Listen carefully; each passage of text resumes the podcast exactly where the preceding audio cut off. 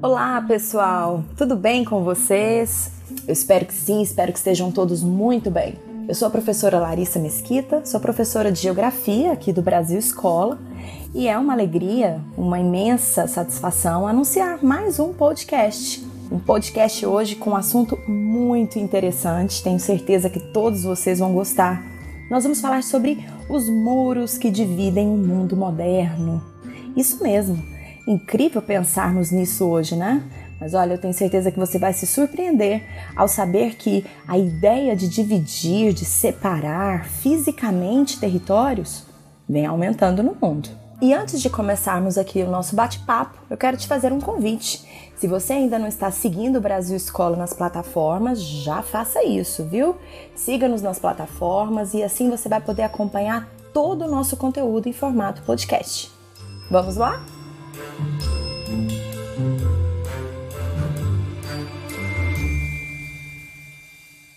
Bom, queridos, vamos começar pensando né, no que é esse processo de globalização. Eu acho que é um assunto bem tranquilo, inclusive nós já temos um podcast aqui, ó, falando sobre globalização e seus efeitos.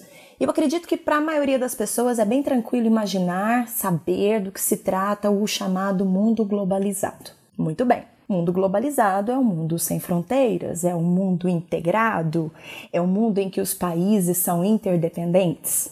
Nós temos várias formas de explicar e exemplificar a globalização atual. Essa fase do, do mundo, né? essa atual fase do sistema capitalista, em que parece que não existem fronteiras. Parece que os fluxos conseguem ser difundidos né, pelos quatro cantos do mundo com muita facilidade. Qual a dificuldade da gente, por exemplo, se comunicar hoje? desde que se tenha acesso às tecnologias. Qual a dificuldade que o dinheiro encontra para circular no mundo? Nenhuma. Já percebeu a quantidade de informações que você consegue receber num, único dia? E as mercadorias? Como elas circulam com facilidade, não é? Facilmente nós podemos comprar nesse instante um produto vendido do outro lado do mundo, comprar em moeda estrangeira, viajar pelo planeta, tudo muito mais facilitado em função dos avanços tecnológicos que marcam, que causam a globalização. Então, essa globalização, né, que é caracterizada pelo aumento e pela dinamização dos fluxos no mundo, fluxos de mercadorias, fluxos de informações, de capitais e de pessoas. É assim que a gente aprende na escola, né? Essa globalização, ela não deveria então criar um mundo cada vez mais livre sem fronteiras? E como é que a gente pode imaginar então, nesse mundo globalizado, nesse mundo mais integrado, a existência de muros? Como assim, professora? É, queridos, é algo extremamente contraditório, né? É algo extremamente fora da lógica. Mas enquanto a globalização prima por um mundo sem fronteiras, por facilidades na difusão dos fluxos, que incluem aí o fluxo de pessoas, o que nós vamos observar na prática é o crescimento de mecanismos, de estruturas que podem ser físicas ou não, no sentido de proteger territórios. É nesse ponto que entram então os tais muros. Nós vamos comentar aqui nesse podcast. E uma das coisas mais interessantes que eu sempre penso, né, quando, quando falamos nesse assunto, quando falo sobre esse assunto, é justamente no Muro de Berlim, né, chamado aí pelos países capitalistas como Muro da Vergonha, o Muro de Berlim, que foi o grande símbolo né, do período da Guerra Fria, da disputa hegemônica entre Estados Unidos, capitalista, e a antiga União Soviética, socialista, esse muro da vergonha, então, que dividia a cidade de Berlim, o lado atrasado socialista do lado progresso capitalista, ele caiu em 1989 né? Também é um símbolo, a sua queda é um símbolo do fim da Guerra Fria. E o interessante é que depois da queda do Muro de Berlim, a boa parte das pessoas do mundo então imaginavam né, que essa, esse tipo de estrutura, o muro mesmo, ele não existiria mais. Ou ele não seria mais tão fortemente defendido pelos países. Afinal de contas, o muro da vergonha ia ao chão. Parte-se do princípio que após essa queda, após a derrubada do Muro de Berlim, o mundo não vai permitir o surgimento de outros muros. Ai, gente, como nós estávamos enganados. Olha só o que aconteceu, só para você ficar ligado na história. Depois da queda do Muro de Berlim, restavam apenas 11 muros no mundo, certo? E atualmente, 2021, nós já temos 70. Isso mesmo. Então, de 1989, o mundo com 11 muros, nós vamos ter aí praticamente 32 anos depois, 70 muros existentes. Loucura, né?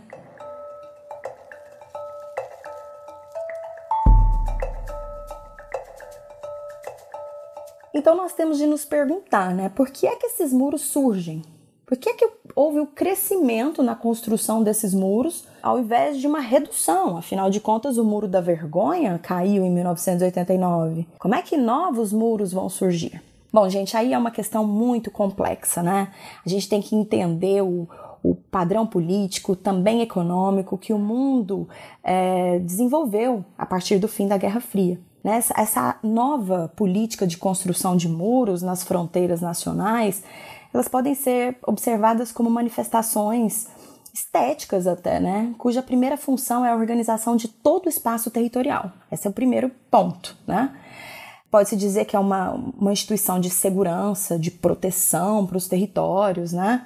Enfim, a sua função primordial é de proteger, é de separar, né? Um território, que pode ser um país ou uma cidade, uma região, enfim. Onde esses muros existem, eles significam então segurança do território.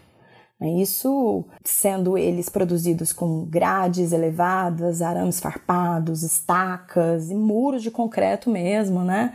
Muitas vezes agregados aos dispositivos de vigilância que hoje são muito avançados, enfim. A ideia é dar soberania a esse território, que pode ser esse estado na era global mostrar então o poder desse Estado, né? É, limitando ali o seu território. Essas barreiras elas fornecem segurança, elas afastam o inimigo. Essa é a ideia do muro propriamente. Existe uma obra muito interessante chamada Estados Murados, Soberania em Declínio. Essa obra foi escrita por uma filósofa estadunidense chamada Wendy Brown. Recomendo, inclusive. Nessa obra, a Wendy analisa então o estado atual da fragilidade e do esvaziamento da, da democracia moderna, né, da perda dessa soberania do Estado, da ruptura do tecido social causada pelas dinâmicas econômicas e políticas da globalização. Quer dizer, ela analisa né, como a, a, a globalização em si ela produz espaços fragilizados do ponto de vista da soberania. Para ela, né, essa estética social dos muros manifesta uma potência extrema da arquitetura de segurança na era global. A ideia de que os muros são reações contrárias ao movimento e, e até da mobilidade da, que são as forças da globalização. Né? E esses muros são responsáveis então por criar novos espaços fechados né? e, e que acabam sendo caracterizados por uma intensa militarização e até a violência contra aqueles que desejam integrar nesse território protegido por esse muro. E o crescimento numérico né, na construção desses muros, queridos, que acaba sendo uma intensa proliferação né, dessas barreiras, pode nos levar a pensar numa nova forma de organização do poder né, é, na globalização, que vai ser caracterizada então pelo retorno da guerra como meio de resolução de conflitos das questões sociais. Isso tudo passando aí pela radicalização da extrema direita, pela supressão de conquistas contidas nos direitos sociais e econômicos, pela questão étnica, pelas diferenças religiosas, enfim. A globalização, que é a casa do neoliberalismo, podemos dizer assim, né, ela acaba sendo uma intensificadora das diferenças econômicas, das diferenças políticas, das diferenças culturais, né? E essas diferenças crescendo, sendo intensificadas, muitas vezes elas podem se tornar problemas. Por isso a necessidade da construção do muro. Separar, não permitir a entrada estabelecer uma barreira para aquele que quer chegar, né? Isso, isso vai inclusive em desencontro, acredito que tenha ficado claro para vocês, aquilo que se prega no mundo globalizado. Os muros são, portanto, barreiras ligadas diretamente à circulação de pessoas. Nós podemos dizer que esses muros construídos, eles são então barreiras que funcionam às pessoas. Então veja bem, se a globalização diz né, que há um aumento no fluxo de pessoas no mundo, ou seja, que o mundo, onde o mundo globalizado né, vai ser marcado por uma circulação maior de indivíduos, é bom que a gente entenda quais são esses indivíduos. Não são todos. Um turista com a carteira cheia de dinheiro, por exemplo, vai ser um indivíduo muito bem aceito, muito bem-vindo em qualquer lugar do mundo. Desde que ele vá a um determinado espaço e ali através da atividade do turismo que ele gaste o seu dinheiro, movimentando ali a economia, né, ao se hospedar num hotel, ao, ao frequentar restaurantes, ao visitar locais é, pagos, enfim. O turista vai ser sempre muito bem-vindo. Opa, vamos receber turistas. Agora, o indivíduo que quer sair de um país para morar em outro, em função das desigualdades econômicas, né? Isso buscando uma melhor qualidade de vida, um novo emprego, fugindo muitas vezes de uma guerra, é, por conta de uma perseguição política, esse já não vai ser tão bem-vindo assim. É nesse contexto que os muros surgem. Então, o muro ele tem a função específica de barrar aquele que não é bem-vindo, aquele que não vai contribuir, especialmente para a economia do lugar, aquele que pode gerar um problema por ter uma etnia diferente, por professar uma religião distinta daquele território, enfim. O muro é, portanto, meus amores, uma barreira para pessoas.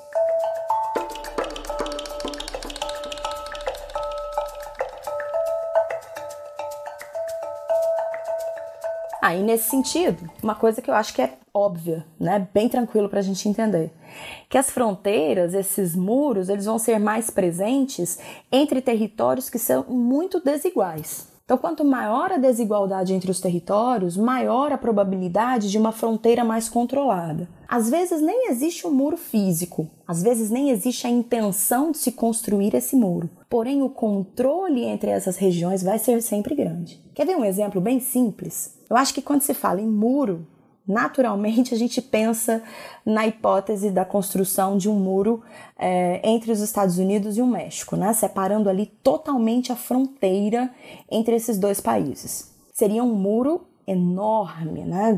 em função da fronteira entre esses dois países ser tão grande. Mesmo que não exista ainda um muro totalmente construído ali, fechando totalmente a fronteira, há um controle de fronteira sim, Agora, é importante a gente considerar que esse controle de fronteira ele vai ser muito intenso para os indivíduos que saem do México e querem entrar nos Estados Unidos. Porque para os indivíduos que saem dos Estados Unidos e entram no México, o controle é quase inexistente. E olha, não pense você que não existe fluxo de estadunidenses para o México, porque é um grande engano. Eu vou citar só um exemplo aqui para ilustrar que é bem interessante. É, na fronteira ali entre os dois países, existe uma cidade do lado mexicano chamado Mexicali.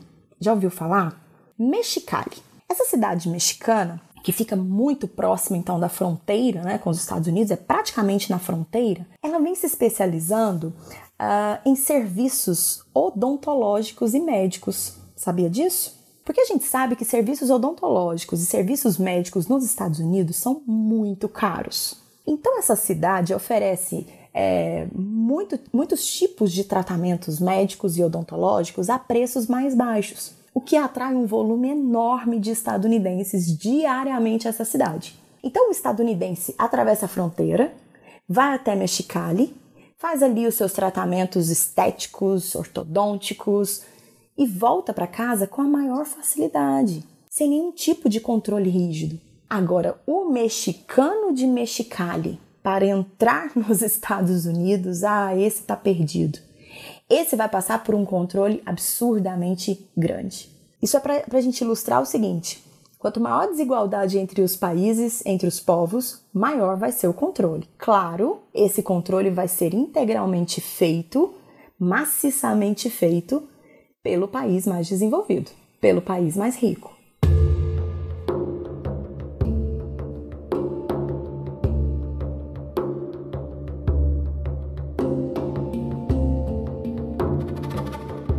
Bom, então agora, deixe-me mencionar aqui para vocês os muros mais controversos, os mais importantes, os mais conhecidos do mundo. Não dá para a gente falar dos 70 que existem, mas pelo menos aqueles que chamam mais atenção, sim. Vamos começar então, né, com o mais famoso de todos, o muro é, que marca a fronteira entre os Estados Unidos e o México. Muito bem. É bom a gente considerar o seguinte: entre os Estados Unidos e o México, ali na linha de fronteira, já existem pedaços de muros. Isso. Entre uma ou outra cidade, mexicana e estadunidense, já existem barreiras físicas, né, barreiras de fronteira entre essas cidades, certo? Agora, é claro que a ideia da construção do muro ela ficou ainda mais visível né, e acabou ficando evidente durante o governo do Donald Trump. Né? Isso foi uma das promessas de campanha do Trump durante a eleição a corrida eleitoral, desculpa, e ele imediatamente, assim que, que assumiu o poder, né, ele disse que iria construir sim um muro para separar totalmente a fronteira entre os Estados Unidos e o México. Inclusive, ele dizia que esse, esse muro seria pago com dinheiro mexicano. A Suprema Corte Americana autorizou o presidente Trump a iniciar a construção de um muro na fronteira dos Estados Unidos com o México. Com a decisão, o presidente vai poder usar o equivalente a 9 bilhões e 400 milhões de reais do Departamento de Defesa para as obras do muro. Ainda há uma disputa na justiça sobre essa manobra no orçamento, mas agora os trabalhos já podem começar é, não saiu do papel né, o projeto trumpista de construir um muro total entre os dois países, embora uma parcela significativa da população dos Estados Unidos seja favorável a isso, né? E então esse muro continua ali com as suas com seus trechos descontínuos, né? É, acaba sendo um grande paradoxo para a globalização, especialmente entre, entre os Estados Unidos e o México, que são dois países que possuem entre si um acordo de livre comércio. Incrível, né? Quer dizer, como é que eu vou liberar o comércio entre dois países, mas entre eles vai haver ali um muro dividindo a circulação de pessoas?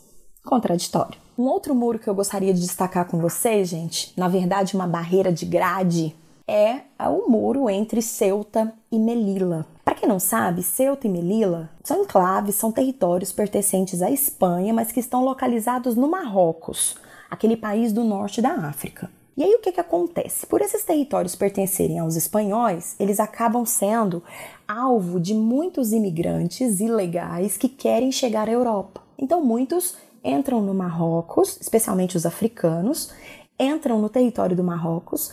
Então, se eles conseguem acessar Ceuta ou Melilla, automaticamente eles estão em território espanhol a migração daí para a União Europeia acaba sendo mais facilitada.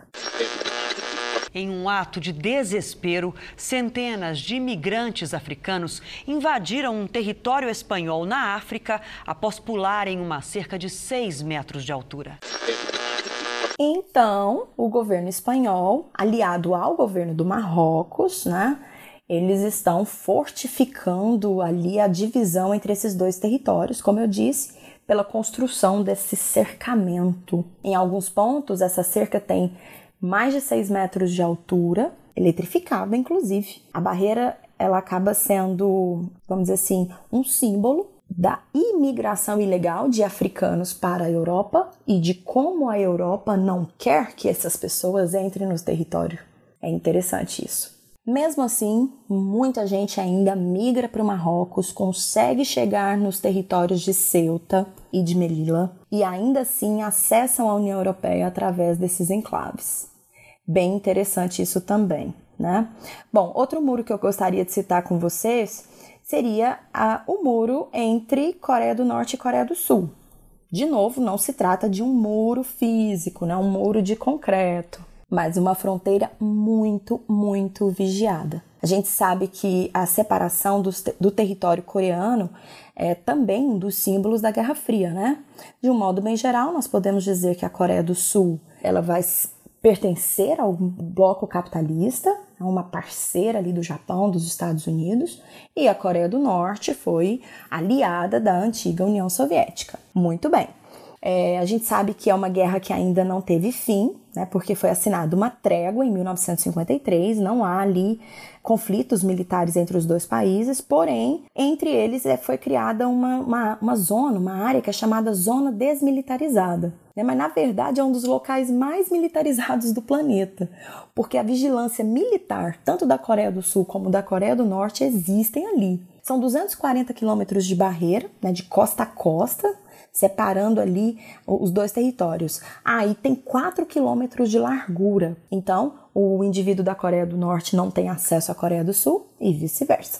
Bom, e para finalizar, gostaria aqui de citar o Muro de Israel, né, também conhecido como Muro da Cisjordânia. Esse é um muro construído por israelenses, né, pelo Estado de Israel, para separar o que eles consideram do território deles, com a chamada Cisjordânia, né, um território islâmico, portanto. Esse é um dos mais polêmicos muros da atualidade, né? Porque é, os cisjordânios eles não aceitam a divisão imposta por Israel. É, não, não se trata de um muro muito amplo, certo? Estima-se que ao final né, da, da, sua construção ele vai ter menos de 800 quilômetros de extensão e ele já está sendo construído, né, mesmo depois de muitos protestos pelos povos palestinos, né, pelos, pelos árabes de um modo geral, Israel não tem medo, não. Divide o território, mesmo sob o, o, o, ataque né, de, dos países árabes, mesmo sob a acusação de que Israel estaria inserindo dentro do seu território territórios que não pertencem a ele. Bom, queridos, é importante a gente considerar, já chegando aqui ao final do nosso podcast, né, que a política que gera o retorno desses muros, né, da construção desses muros, produz uma mentalidade discriminatória né, e acaba sendo uma aversão àquilo que a gente considera como diverso, que é uma característica da população mundial, ser diferente. A construção desses muros vai em desencontro a essas diferenças, a aceitação daquele que não é como eu né, acaba então fragilizando os vínculos de solidariedade, de reconhecimento recíproco, que são bases importantes da sociedade mundial.